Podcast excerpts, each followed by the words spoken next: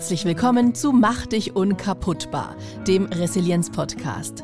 In dieser Podcast-Folge geht es um Selbstwirksamkeit als einem entscheidenden Schutzfaktor der Resilienz. Doch was ist denn Selbstwirksamkeit? Ja, das ist äh, eine sehr gute Frage. Das sind immer so, wie soll ich sagen, schwammige Begriffe, die irgendwo rumgeistern und so genau weiß man es eigentlich nicht. Deswegen gucken wir uns vielleicht die Definition äh, von Albert Bandura einfach mal an. Das ist nämlich der Psychologe, der diesen Begriff Selbstwirksamkeit geprägt hat und auch viele Jahre dazu geforscht hat. Und er hat eine ganz einfache Definition dazu, nämlich die Selbstwirksamkeit ist die Überzeugung einer Person, eine bestimmte Aufgabe erfolgreich bewältigen zu können. Also meine eigene Überzeugung, die ich von mir habe. Genau, also dass ich quasi überzeugt bin, dass die Dinge, die so auf mich zukommen, das heißt vielleicht Unerwartetes oder Aufgaben, die mir gestellt werden, Projekte, die ich bewältigen möchte, dass ich so grundsätzlich einfach auch schon die Überzeugung habe, ja, das kann ich schaffen. Wir werden heute einiges schaffen. Im Podcast spreche ich mit Tatjana Utz. Schön, dass du da bist. Ich freue mich auch sehr dabei zu sein. Herzlichen Dank für die Einladung. Tatjana, du bist Trainerin und Coach Coach für Resilienz, Kreativität und mentale Gesundheit.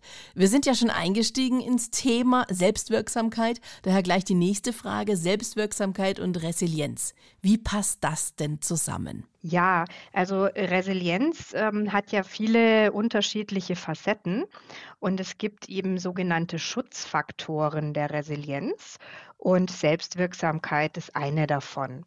Also das heißt, wenn wir von Schutzfaktoren sprechen, dann sind es einfach Dinge, die sozusagen unsere eigene persönliche Resilienz stärken und dazu gehören eben solche Dinge wie akzeptieren, dass man manche Dinge halt nicht ändern kann oder eben auch sowas Schönes wie Bindung. Also das heißt, ähm, die guten Kontakte zu Menschen in unserer Umgebung, wie beispielsweise Kollegen und Kolleginnen oder vielleicht unsere Familie oder Freunde und Freundinnen.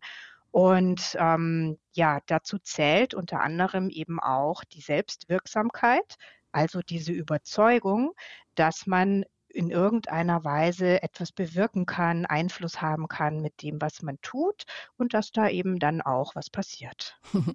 Wann entwickelt sich die Selbstwirksamkeit? Fängt das im Alter von 15 an, 30 oder gleich bei Geburt? Ja, das fängt tatsächlich sehr früh an. Also das heißt, meistens wird äh, unsere Selbstwirksamkeitserwartung schon in der Kindheit geprägt und das hängt eben auch damit zusammen, was wir da für Erfahrungen im Familienkontext zum Beispiel gemacht haben. Also wenn wir als Kinder oder auch als Jugendliche dann bestimmte Bedürfnisse angemeldet haben, wenn wir vielleicht mitgeteilt haben, was wir brauchen. Also das tun ja schon Babys, indem mhm. sie einfach schreien und dann die Eltern oder das Umfeld rausfindet, was es denn ist, was gebraucht wird. Also hatte das eine Auswirkung? Kam denn da gleich jemand und hat sich der Sache angenommen, hatte das quasi dann den gewünschten Effekt, nämlich Nahrung zu bekommen oder Nähe oder was auch immer es so ist. Und wenn wir da eben schon früh die Erfahrung gemacht haben, dass wir selbst wirksam sind, dann ist das natürlich auch schon mal ganz gut im Gepäck fürs spätere Leben. Also man kann sagen, dass Lebenserfahrung oder Persönlichkeitsmerkmale die Selbstwirksamkeit beeinflussen. Oder welche Faktoren sind das noch? Ja, also bei den Persönlichkeitsmerkmalen bin ich ja mittlerweile immer so ein bisschen vorsichtig. Mhm. Da hat man ja lange eben so bestimmte Persönlichkeitsmerkmale ähm, ja festgelegt in Skalen und in die Menschen eingeordnet und hat gesagt, das ist so überdauernd übers Leben hin hinweg. Und da ist man ja mittlerweile in der Forschung so weit, dass man sagt, das stimmt gar nicht so, sondern ähm, es muss man viel individueller betrachten mhm. und diese Dinge können sich auch im Laufe des Lebens verändern. Mhm. Und deswegen finde ich vielleicht so diesen Begriff Lebenserfahrung ähm, ganz gut, wenn wir uns weitere Faktoren angucken. Da mhm. sind wir so ein bisschen breiter in der Definition dann. Ähm, ja, also der Albert Bandura, von dem wir vorher gesprochen haben, hat da tatsächlich in seinen Forschungen vier Faktoren herausgefiltert, die eben unsere Selbstwirksamkeit beeinflussen. Über die Erfahrung haben wir schon gesprochen. Mhm. Und dann nennt er eben auch äh, den Begriff Vorbilder. Und das ist eben auch etwas, äh, was zum einen vielleicht auch schon in der Kindheit geprägt wird, was wir dann aber natürlich auch im Verlauf des späteren Lebens ja immer wieder haben oder uns auch suchen können, quasi Menschen, die äh, die Dinge tun oder die so sind, wie wir vielleicht äh, äh Dinge so gut machen, wie wir es gerne machen würden. Und dann mhm. können wir uns das angucken und sagen, ähm, wow, das ist ein Vorbild für mich, da gucke ich mal, wie der oder die das macht und kann mir da vielleicht auch irgendwie was abgucken. Und ja, ein anderer interessanter Faktor ist tatsächlich die Ermutigung. Also man kann sich vorstellen, wenn man bei seinen Plänen und Vorhaben äh, ermutigt wird, dann ist es einfach noch mal viel leichter, das auch selbstbewusst und gestärkt anzugehen. Mhm. Ja, und das Schöne ist, diese Ermutigung können wir von anderen bekommen. Wir können uns die aber auch selbst geben. Okay. Ja, also. Da müssen wir, glaube ich, später drauf zurückkommen. Okay. ja, und der, der vierte Faktor, weil ich ja vier genannt habe, ja. das ist tatsächlich, äh, wie wir unsere Körperzustände interpretieren. Hört sich ein bisschen sperrig an. Ja. Ich bringe da vielleicht mal so ein Beispiel. Ja, bitte.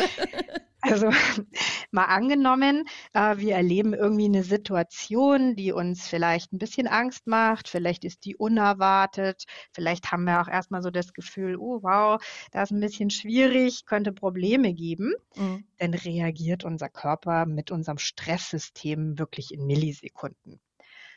Hirn meldet an den Körper, oje, oje, Problem.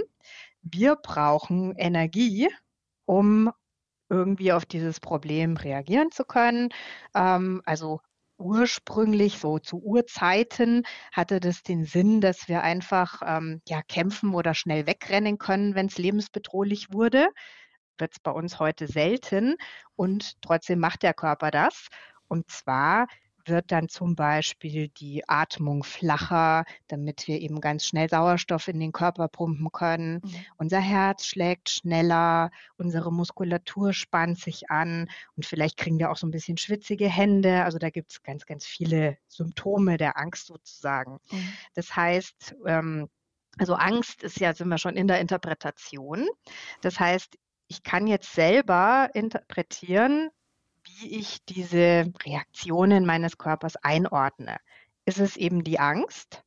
Mhm. Oder sage ich, wow, das ist quasi wie so ein Adrenalinkick, da fühle ich mich eher noch motiviert und jetzt lege ich so richtig los. Das kommt aber wahrscheinlich dann auch auf den Menschen drauf an oder wie selbstwirksam er schon ist, ob er jetzt sagt, das ist Angst oder ich äh, nehme quasi dieses Gefühl der Angst, aber mache was Positives draus. Ja, da sind wir im Grunde genommen ja auch schon wieder so ein bisschen bei dem Punkt Erfahrungen. Das heißt, ja, wenn ich erfahren habe, dass ich da ja gute Ergebnisse erziele oder dass es wirksam ist, wenn ich da jetzt aktiv werde in der Vergangenheit, ähm, dann traue ich mich wahrscheinlich mehr, bin da motivierter, auch eine schwierigere Situation anzugehen. Wenn ich jetzt eher die Erfahrung gemacht habe, dass ich vielleicht nicht so viel ausrichten kann oder dass Dinge oft schief laufen, dann vermeide ich so eine Situation eher und bin da nicht so motiviert ranzugehen. Mhm. Wie schwer ist es denn mit der Selbstwirksamkeitserfahrung? Ich habe mir da ein paar Punkte rausgeschrieben. Mhm. Vielleicht kannst du einfach ganz kurz zu den Punkten was sagen. Es äh, gibt ja in unserem jetzigen Leben einfach eine absolute Informationsüberflutung. Also ich meine, das mhm. kennt jeder. Das Erste, was man früh macht, ist aufs Handy gucken und dann hat man sämtliche Nachrichten, dann kommen noch E-Mails, dann kommt noch das und das dazu. Soziale Medien sind da und äh, gaukeln uns immer irgendwas vor. Ähm, was, was sagst du dazu?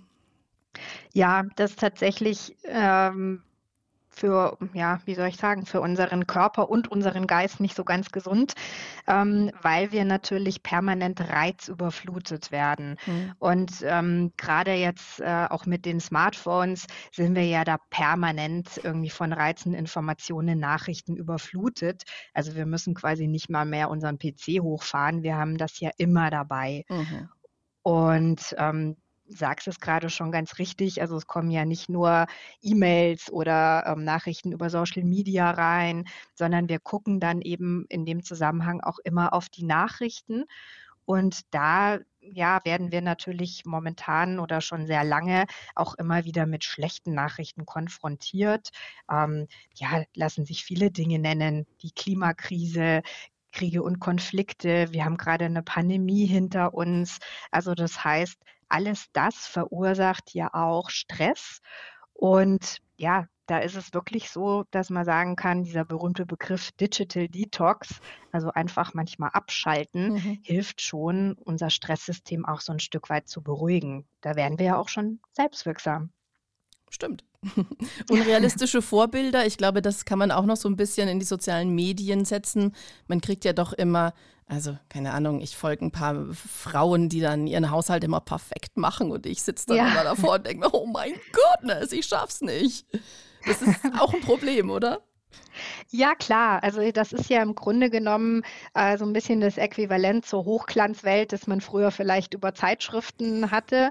Ähm, wer stellt sich denn in den sozialen Netzwerken äh, schon irgendwie so dar, wie er oder sie wirklich ist? Also die genannte Person, die da im perfekten Zuhause lebt, hat vielleicht morgens irgendwie auch äh, ganz schön Stress und da sieht es vielleicht auch aus, als hätte irgendwie eine Bombe eingeschlagen. Nur ähm, diese Fotos werden natürlich nicht gezeigt. Da wird dann natürlich schön auf Hochglanz poliert das gezeigt, was man eben transportieren möchte. Und es ist, glaube ich, wirklich immer wieder wichtig, sich da klar zu machen, dass es nicht 24 Stunden lang die Realität ist bei den Menschen, die das posten. Da zählt auch dann der Perfektionismus mit rein. Der ist ja da zu sehen, aber auch der Perfektionismus dann bei mir selber, oder? Wenn ich irgendwas ganz, ganz toll machen will, immer. Ja, also Perfektionismus ist ja einer unserer inneren Antreiber. Und die inneren Antreiber sind eine ganz spannende Sache. Die sind ja etwas, das uns auch motiviert. Also das heißt, wenn ich was perfekt machen will, wenn ich was gut machen will, dann ist das ja prinzipiell eine gute Sache.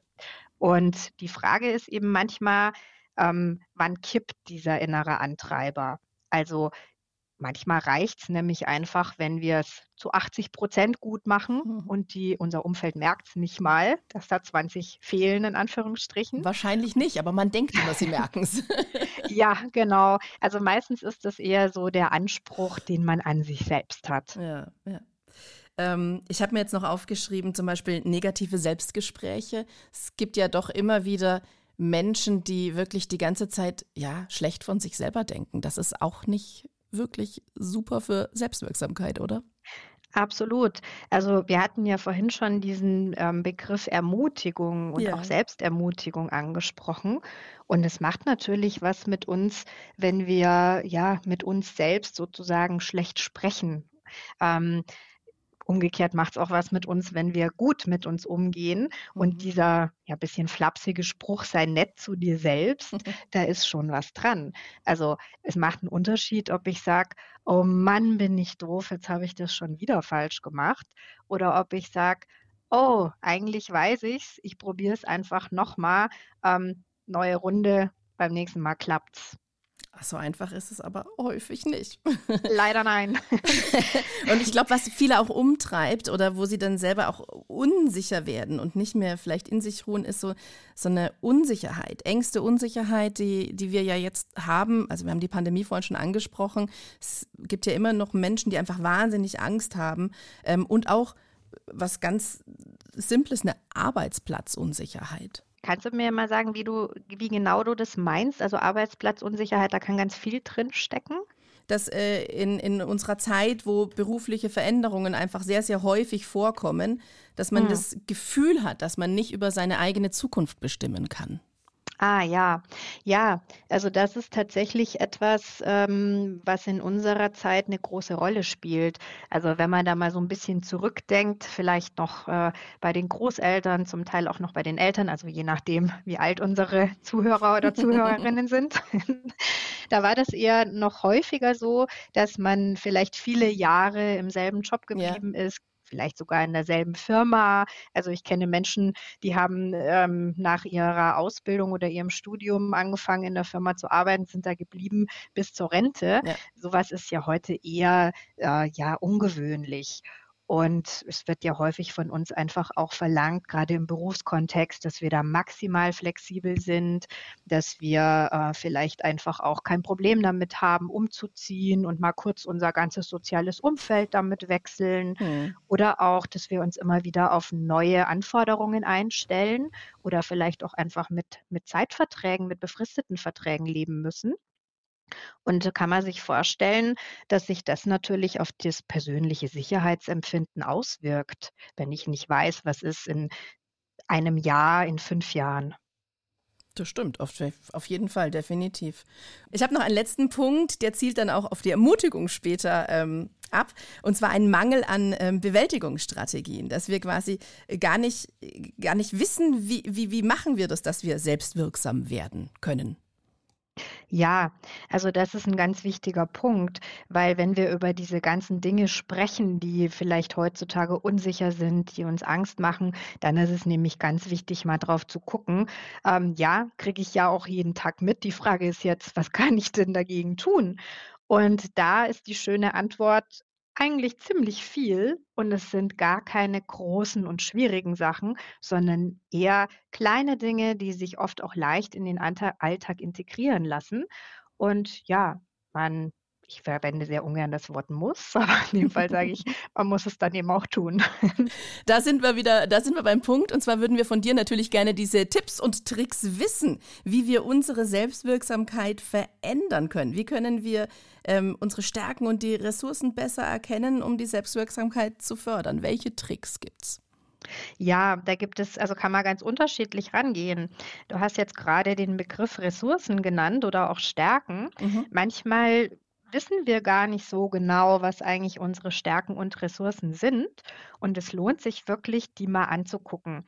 Das ist auch etwas, äh, das ich immer wieder im, im Coaching und auch im Therapiekontext mache oder auch in Workshops, dass ich sage, naja, lasst uns mal gucken, was da eigentlich alles an Ressourcen da ist. Und dann schreiben wir das erstmal auf und ähm, gucken da erstmal, was da eigentlich alles ja an, an Schätzen zu bergen ist.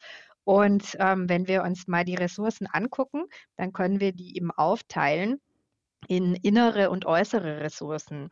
Und ja, die inneren Ressourcen, das sind einfach die Dinge, die wir aufgrund unserer Persönlichkeit mitbringen. Das kann zum Beispiel unser Humor sein, der uns auch in schwierigen Zeiten hilft, irgendwie so ein bisschen, ja, bei der Stange zu bleiben. Mhm. Das kann unser Durchhaltevermögen sein, aber auch vielleicht Werte, die wir wichtig finden und leben. Manchmal ist es auch sowas wie Hartnäckigkeit oder wir haben schon drüber gesprochen, die Erfahrungen, die wir schon gemacht haben, dass wir sagen, Mensch, ich habe auch schon ganz schön schwierige Situationen geschafft und da gucke ich dann mal, was hat mir denn da geholfen? Was habe ich denn im Gepäck, was ich da vielleicht auch in der aktuellen Situation wieder zur Hilfe nehmen kann? Das heißt, wenn ich jetzt selber für mich mal arbeiten will oder sagen will, hey, ich will mal gucken, wo stehe ich denn, setze ich mich einfach hin oder vielleicht mit einem guten Freund oder dem Partner und schau mal, also ich, ich mache das mal ganz salopp, wo bin ich gut drin, was kann ich oder wo bin ich toll? Ja, also das hört sich immer so simpel an. Ja. Und die nächste Frage ist, wie oft machen wir das denn? Ja, das ist die Frage.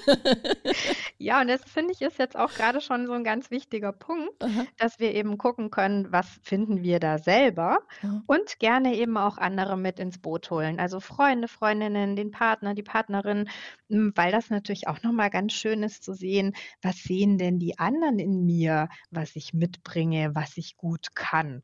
Und da können wir natürlich einfach auch noch mal so unser Repertoire erweitern und viel über uns selbst auch lernen.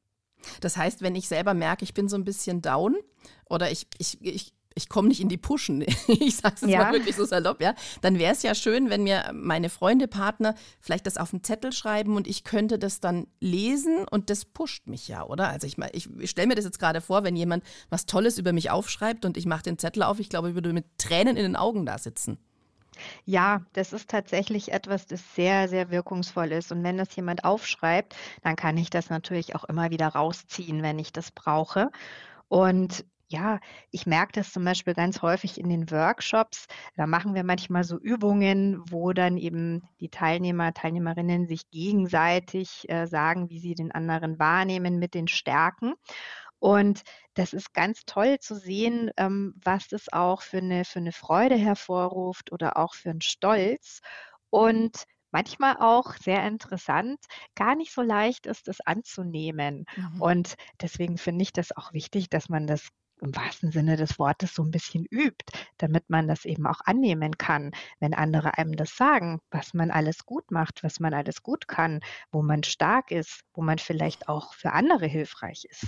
Mir fällt gerade ein, mein Sohn hat das in der ersten Klasse, haben die das in der Schule gemacht und er hatte ewig lang den Zettel, also sie haben Zettel von anderen Kindern bekommen, einen Zettel an seinem Schreibtisch hängen, du bist so toll, weil du so schnell bist. Sehr süß, aber das Ja, ist ja schön. genau das, oder? Genau, genau das ist es. Und, ähm, heutzutage macht man sowas ja glücklicherweise in der Schule schon verstärkt. Also, Mhm. gibt ja ganze Glücksprogramme oder eben auch, ähm, Unterrichtseinheiten, wo man sowas ganz bewusst einbaut, ähm, damit die Kinder das schon lernen. Mhm. Und wir haben ja vorhin gehört, also, grade wenn man da früh ansetzt, ist es eben, was man fürs ganze Leben auch mitnimmt. Total schön. Ähm, welche ähm, Techniken oder Übungen gibt es denn noch? Und da kommt jetzt das Stichwort Ermutigung noch mit ins Spiel. Ähm, also mich würde es interessieren, gibt es außer Zettel schreiben und sich selber sagen, oh, ich bin toll, ich verkürze es Ja. jetzt mal, gibt es noch irgendeine Technik oder eine Übung, die Sie uns empfehlen? Ja, also wir hatten ja bei den Ressourcen gerade schon, also was wir gerade besprochen haben, sind ja die inneren. Es gibt eben auch die äußeren Ressourcen und dass wir da eben ganz gezielt noch mal gucken, ähm, welche haben wir denn da, beispielsweise im sozialen Bereich. Also wo gibt's denn vielleicht jemanden in der Familie, im Freundeskreis, im Netzwerk, wo ich mir unter Umständen für ein bestimmtes Thema aktiv Hilfe suchen kann oder Mhm. Unterstützung. Und was man auch nicht vergessen darf, immer wieder mal so ein bisschen zu gucken, was habe ich denn für ökonomische, finanzielle Ressourcen? Ähm, wir haben gerade schon vom Job gesprochen. Wenn ich eben zum Beispiel weiß, ich habe, äh, 'n sicheres Einkommen, ähm, dann kann mir das gerade in schwierigen Zeiten nehmen wir mal das Beispiel Erkrankung, natürlich auch eine Sicherheit geben. Mhm. Also, solche Dinge eben auch mal bewusst anzugucken. Mhm. Und, ähm, umgekehrt können wir natürlich auch, ähm, ja, mal ganz klein in Anführungsstrichen an einsteigen bei den Übungen, wenn wir noch mal an den Punkt Körper und Körperreaktionen denken. Mhm. Also, wir hatten ja vorhin schon das Thema Stress oder eben auch Ängste so ein bisschen angesprochen. Mhm. Und das Schöne ist, dass wir mit sehr einfachen Übungen eben Einfluss nehmen können auf diese körperlichen Reaktionen. Also das heißt, wenn wir Stress empfinden, dann wird einfach unser vegetatives Nervensystem aktiviert. Das heißt, ähm, ja, es wird hochgefahren, äh, unser Körper ist dann quasi auf Vollgas.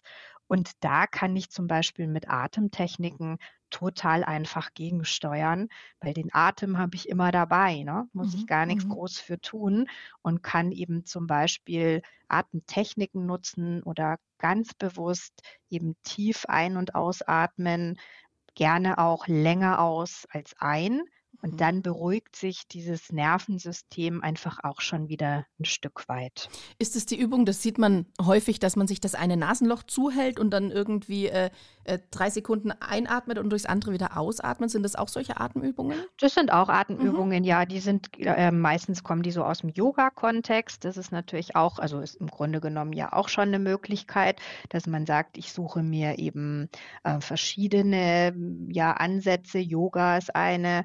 Ähm, in der Meditation kennt man das auch. Da gibt es auch Atemtechniken, zum Beispiel in der Achtsamkeitsmeditation. Also da gibt es ganz, ganz unterschiedliche. Und ähm, die sind, also manche sind etwas komplexer, manche sind etwas einfacher, aber die wirken eben tatsächlich direkt auf unser Nervensystem. Ich glaube, das kann man super lernen. Da gibt es immer wieder so Kurse, die so über fünf, sechs Stunden gehen, wo man sich Genau. einklinken kann. Ja, super. Ähm, mich interessiert aber jetzt nochmal das Thema Ermutigung. Da waren wir ja Mhm. vorhin. Ähm, wie kann ich mich selbst ermutigen? Ja, also wir hatten ja schon angesprochen, die Frage ist, wie spreche ich mit mir selbst? Ja. Also ähm, ja, hat man auch schon gesagt, es ist nicht immer so ganz einfach und da gilt wirklich auch das Dranbleiben. Also, dass ich mir vielleicht vornehme, ja, ich probiere mal an diesem Tag oder in dieser Woche äh, darauf zu achten, wie ich eigentlich mit mir selbst umgehe. Also schimpfe ich viel mit mir, wenn irgendwie was nicht so gut klappt? Bin ich sehr streng mit mir? Oder kann ich vielleicht da so ein bisschen dran drehen und sagen, ich versuche einfach mal heute oder in dieser Woche ein bisschen nachsichtiger mit mir zu sein. Und manchmal kann man sich auch überlegen, würde ich denn mit einem guten Freund oder einer guten Freundin auch so sprechen? Meistens lautet die Antwort eher nicht. Nein, ja, tatsächlich. Man ist mit sich selbst halt immer wahnsinnig streng, ne? Weil ja. es hört ja niemand außer man selbst. Genau. Schlimm eigentlich. Und, ja, und das ist tatsächlich etwas, da sind wir nicht ausgeliefert. Also das sind Dinge, die wir auch steuern können. Mhm. Mm, genauso äh, wie andere Gedanken. Also unsere Gedanken kommen und gehen ständig. Das ist schon so. Und auch unsere Emotionen, die schalten wir ja nicht mit Knopfdruck ein und aus. Und gleichzeitig kann ich eben immer wieder gucken, wie viel Raum gebe ich denn diesen Gedanken, diesen Emotionen. Also wenn ich merke, eine bestimmte Grübelschleife ist irgendwie gar nicht so hilfreich und produktiv, dann kann ich mir innerlich sagen, stopp und versuchen, meine Gedanken eben auf etwas anderes zu lenken, zum Beispiel. Also sich abzulenken? Hm, also, das mit dem Ablenken ist immer so ein bisschen, ähm, zweischneidiges Schwert. Ich sage auch mal bei den bei den Emotionen, natürlich ist es wichtig, wenn ich wahrnehme, dass ich zum Beispiel eine Emotion wie Angst oder Ärger habe. Mhm. Die sagt mir nämlich, dass was nicht okay ist und dass Handlungsbedarf ist, dass ich dafür sorgen muss, dass, äh, beispielsweise mein Sicherheitsgefühl wiederhergestellt wird oder dass die Ursache des Ärgers behoben wird. Und gleichzeitig kann ich eben äh, schauen, dass ich vielleicht gerade in turbulenten Zeiten oder wenn es gerade nicht so einfach ist, nicht nur darauf gucke, sondern auch wahrnehme, was darum herum noch passiert. Und meistens sind es ganz, ganz viele, ja, schöne Dinge auch. Mhm. Und die Krux ist so ein bisschen, ähm, wir Menschen haben eine sogenannte Negativitätstendenz. Also wir nehmen sehr viel stärker wahr, was nicht so gut läuft, ähm, wo es schwierig ist. Und Ja. es macht ja auch Sinn, damit wir es künftig vermeiden können. Mhm. Aber da liegt dann quasi das Bestreben darin, zu gucken, okay, das war jetzt echt blöd hier, aber das und das ist doch alles super. Ja, beziehungsweise auch wirklich sich das so ein bisschen zur Routine zu machen. Mhm. Zu sagen also, wir machen das zum Beispiel zu Hause sehr gerne oder es ist schon so ein bisschen Routine. Wenn wenn wir das vergessen, dann erinnern wir uns auch gegenseitig immer wieder dran, am Abend, also gerade so bewusst am Ende des Tages zu sagen: „Welche 3 Dinge sind denn heute eigentlich gut gelaufen? Was war denn heute schön oder was hat mich heute vielleicht zum Lächeln gebracht?“ Mhm. Das ist schön. Das kann man mit dem Partner, mit den Kindern oder auch mit sich selbst machen.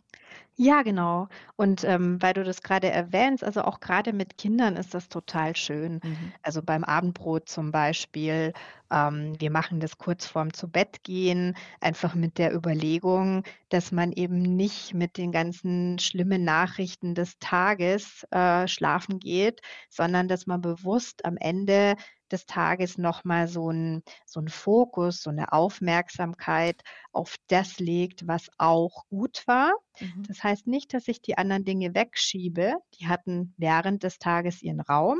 Und jetzt ist eben noch mal Zeit, das andere auch wahrzunehmen, das Gute, das, was Schönes, das, was gut gelaufen ist.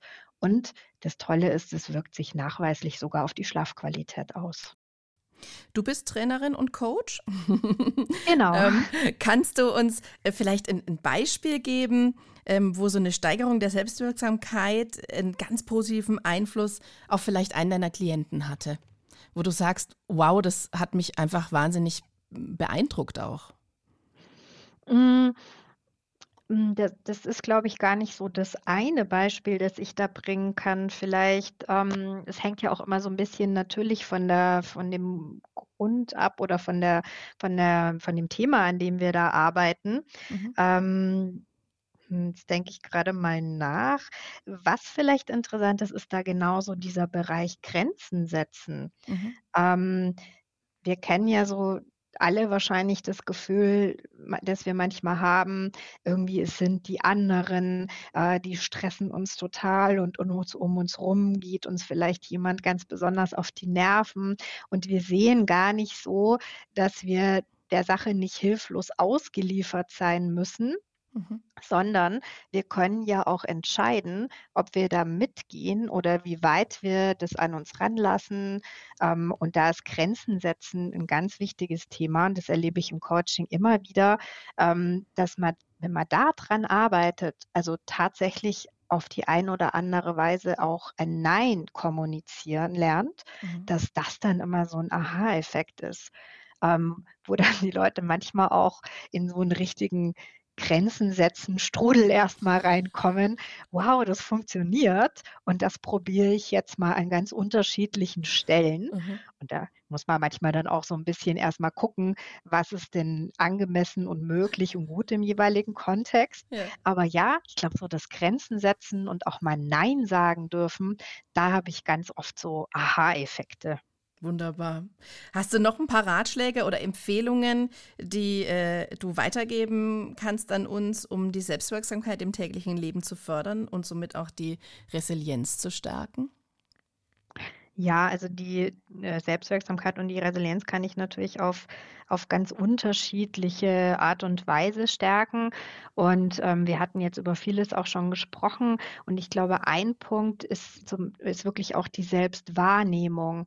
Also ja, gerade wenn wenn es ein bisschen schwierig ist, wenn die Umstände sehr fordernd sind, wenn wir uns sehr gestresst fühlen, dann nehmen wir manchmal gar nicht mehr so wirklich wahr, in welchem Zustand wir sind, was wir eigentlich gerade brauchen und wie es uns geht, also sowohl körperlich als auch mental.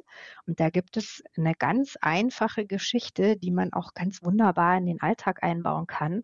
Und das ist eben der Achtsamkeitscheck oder ähm, im Internet findet man es oft auch unter Achtsamkeitsampel, also das kann man ganz easy googeln. Mhm. Und äh, das ist eine, eine Reihe von Fragen, die genau darauf abzielen.